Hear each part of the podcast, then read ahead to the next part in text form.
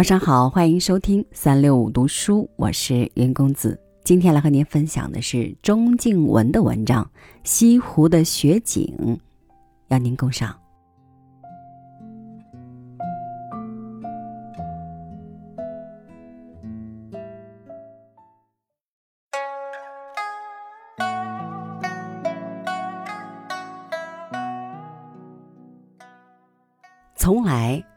西湖之盛景的，大抵注目于春夏两季，而各地游客也多于此时翩然来临。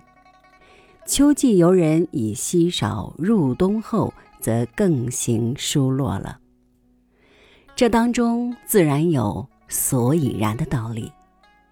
春夏之间，气温和暖，湖上风物应时加盛。或杂花生树，群莺乱飞；或玉禽鸥鹭争飞，妩媚和风渐爽，都是要叫人眷眷不易忘情的。于此时节，往来湖上，陶醉于柔婉芳心的情趣中，谁说不应该呢？但是春花固然可爱，秋月不是也使人喜欢吗？四时的烟景不同，而珍赏者各能得其趣。不过，这未欲泛求于一般人罢了。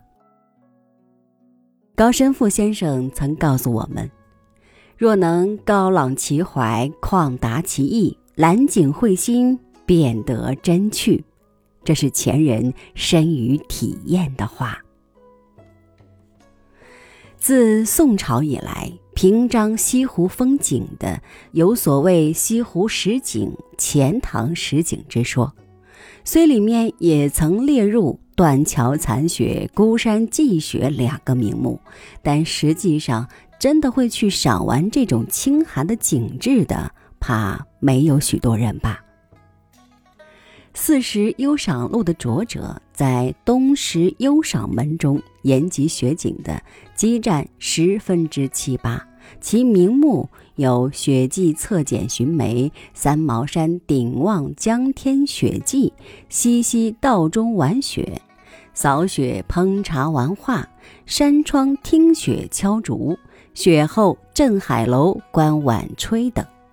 其中大半所述景色，读了不禁怡人神思，故不图文字翠美而已。西湖的雪景，我共玩了两次。第一次是在此间初下雪的第三天，我于午前十点钟时才出去。一个人从校门乘黄包车到湖滨，下车徒步走出钱塘门，经白堤，旋转入孤山路，沿孤山西行到西泠桥，则由大道回来。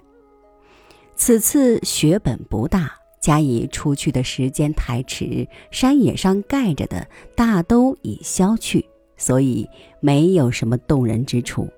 现在我要细述的是。第二次重游，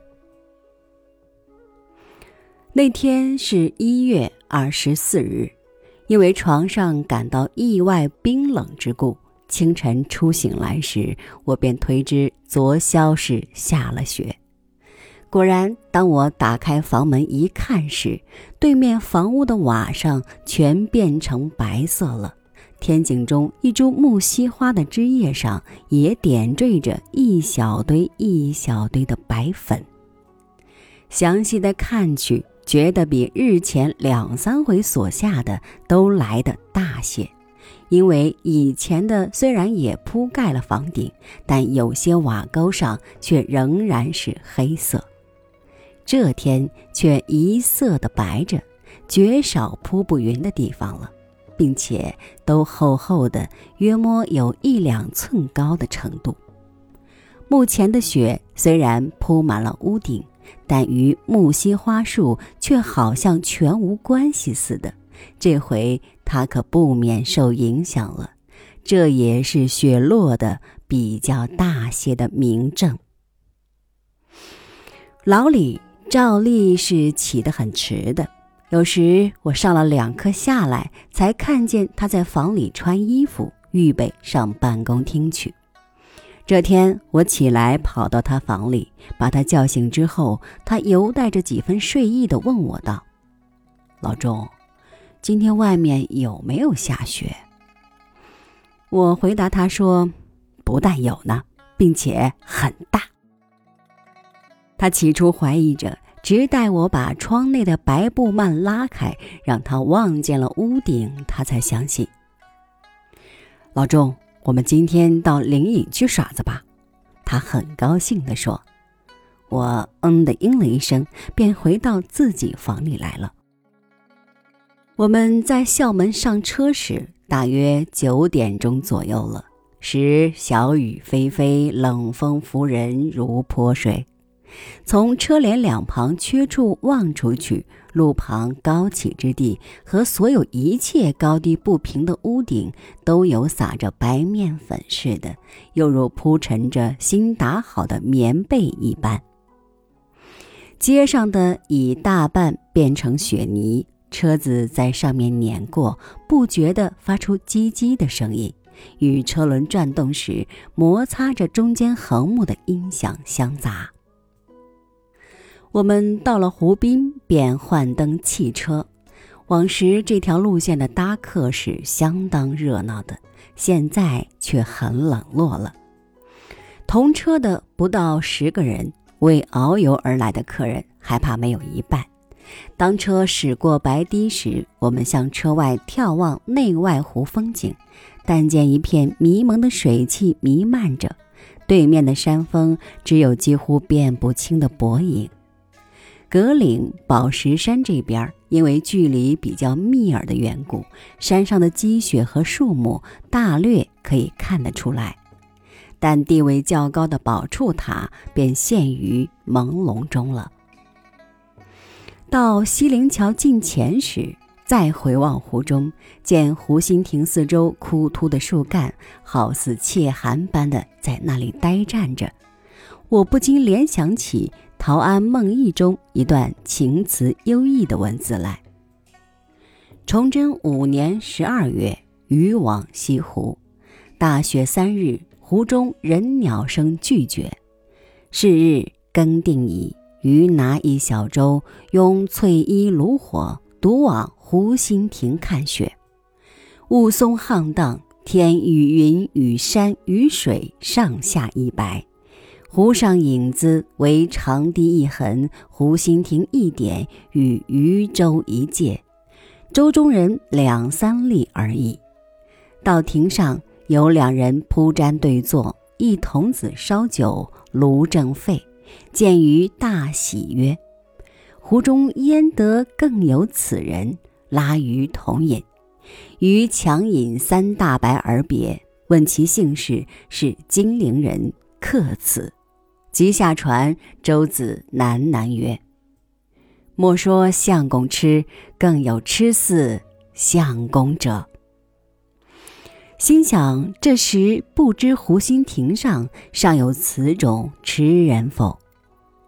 车过西泠桥以后，渐渐驶行于两边山岭林木连接着的野道中，所有的山上都堆积着很厚的雪块。虽然不能如瓦上那样铺填的均匀普遍，那一片片洁白的光彩，却尽够使我感到宇宙的清寒、壮阔与纯洁了。常绿树的枝叶上所堆着的雪，和枯树上的很有差别。前者因为叶子衬托着之故，雪片特别堆积的大块点。远远望去，如开满了白的山茶花或无香的水锦花。后者则只有一小小块的雪片儿能够在上面粘着不坠落下去，与刚着花的梅李树非常相似。实在，我出头几乎把那些浸在路旁的几株错误了。野山上半黄或全赤了的枯草，多压在两三寸厚的雪褥下面；有些枝条软弱的树也被压抑得凄凄倒倒的。路上行人很稀少，道旁野人的屋里，时见有衣着破旧而笨重的老人童子在围着火炉取暖。看了那种古朴清贫的情况，仿佛令我暂时忘怀了我们所处时代的纷扰烦旧了。到了灵隐山门，我们便下车了。一走进去，空气怪清冷的，不但没有游客，往时那些卖念珠、古钱、天竺筷子的小贩也不见了。石道上铺积着颇深的雪泥，飞来峰疏疏落落地着了许多雪块。清冷亭及其他建筑物的顶面一粒的密盖着纯白色的毡毯。一个拍照的，当我们刚进门时，便紧紧地跟在后面。因为老李的高兴，我们便在清冷亭旁照了两个影。好奇心打动着我，使我感觉到眼前所看到的不满足，而更向处境幽深的陶光庵去。我悄悄地进移着步朝前走，李老也不声张地跟着我。从灵隐寺到陶光庵的这条山径，实际上虽不见怎样的长，但颇深曲而饶于风致。这里的雪要比城中和湖上各处都大些，在径上的雪大约有半尺来厚，两旁树上的积雪也比来路上所见的浓重。曾来游玩过的人，该不会忘记吧？这条路上两旁是怎样的繁殖着高高的绿竹？这时，竹枝和竹叶上大都满了雪，向下低低的垂着。四时幽赏路，山窗听雪敲竹条云：“飞雪有声，唯在竹间最雅。山窗寒夜，时听雪洒竹林。淅沥潇潇，连篇瑟瑟，声韵悠然，意我倾听。忽而回风交集。”折竹一声，使我寒毡增冷。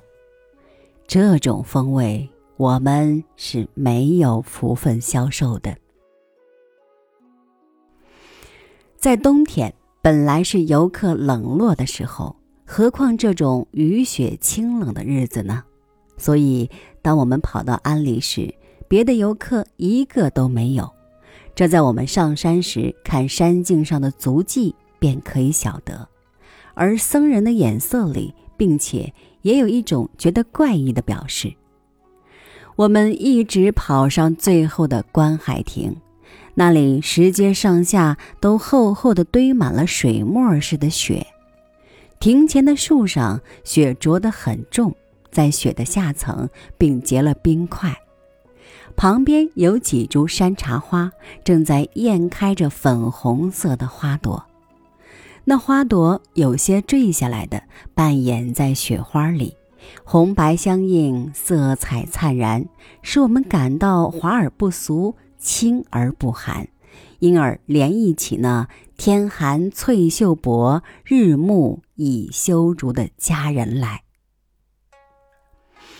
登上这亭，在平日是可以近看西湖，远望浙江，甚而至于那缥缈的沧海的。可是此刻却不能了。离岸不远的山岭、僧房、竹树尚勉强可见，稍远则封锁在茫漠的烟雾里了。空斋踏壁卧，忽梦西山好。招骑秃尾驴来寻雪中道，石壁隐孤松，长空没飞鸟。不见远山横，寒烟起林渺。我倚着亭柱，默默地咀嚼着渔阳这首五言诗的精妙，尤其是结尾两句，更道破了雪景的三昧。但说不定许多没有经验的人要笑它是无谓的词句呢。文艺的真赏鉴确实是件不容易的事。本来你在私房里吃素面的，不知为什么竟跑到山门前的酒楼喝酒了。老李不能多喝，我一个人也就无多兴致干杯了。在那里，我把山径上带下来的一团冷雪放进酒杯里混着喝。堂官看了说：“这是顶上的冰淇淋呢。”半因为等不到汽车，半因为想多玩一点雪景，我们决意步行到月坟，才叫华子去游湖。一路上虽然走的是来时汽车经过的故道，但在徒步观赏中，不免觉得更有意味了。我们的革履踏着一两寸厚的雪泥前行，频频地发出一种清脆的声音。有时，路旁树枝上的雪片忽然丢了下来，着在我们的外套上，正前人所谓“欲堕冰窠，沾衣生湿”的情景。我迟回着我的步履，旷展着我的视域，悠然有一种浓重而灵秘的诗情浮上我的心头来，使我悠然意远，默然神凝。郑起对人说他的诗思。在灞桥雪中，驴背上，真是懂得冷去的说法。当我们在岳王庙前登舟时，雪又纷纷的下来了。湖里除了我们的一只小华子以外，再看不到别的舟迹。平湖默默，一切都沉默无华。舟穿过西泠桥，缓泛里西湖中。孤山和对面珠山及上下的楼亭房屋都白了头，在风雪中兀立着。山径上望不见一个人影，湖面连水鸟都没有踪迹，只有乱飘的雪花坠下时微起些涟漪而已。柳宗元诗云：“千山鸟飞绝，万径人踪灭。”孤舟蓑笠翁，独钓寒江雪。我想，这时如果有一个渔翁在垂钓，他很可以借来说明眼前的景物。舟将驶进断桥的时候，雪花飞飘得更其凌乱。我们向北一面的外套，差不多大半白，而且湿了。风也似乎吹得格外紧近些，我的脸不能向它吹来的方向望去，因为革履渗进了雪水的缘故，双足犹冰冷的男人。这时，本来不多开口的周子忽然问我们道：“你们觉得此处比较寒冷吗？”我们问他什么缘故，据说是宝石山一带的雪，山风吹过来的原因。我于是默默地联想到知识的范围和他的获得等问题上去了。我们到湖滨登岸时已是下午三点多钟了，公园中各处都堆满了雪，有些已经变成了泥泞。除了极少数在等生意的舟子和别的苦力之外。平日朝夕在此舒舒服服的来往着的少男少女、老爷太太，此时大都密藏在销金帐中，低斟浅酌，饮羊羔美酒，至少也靠在腾着红焰的火炉旁，陪伴家人和挚友，无忧虑的大谈其闲天，以享受着他们幸福的时光。再不愿来这疯狂血乱的水崖，消受贫穷人所惯受的寒冷了。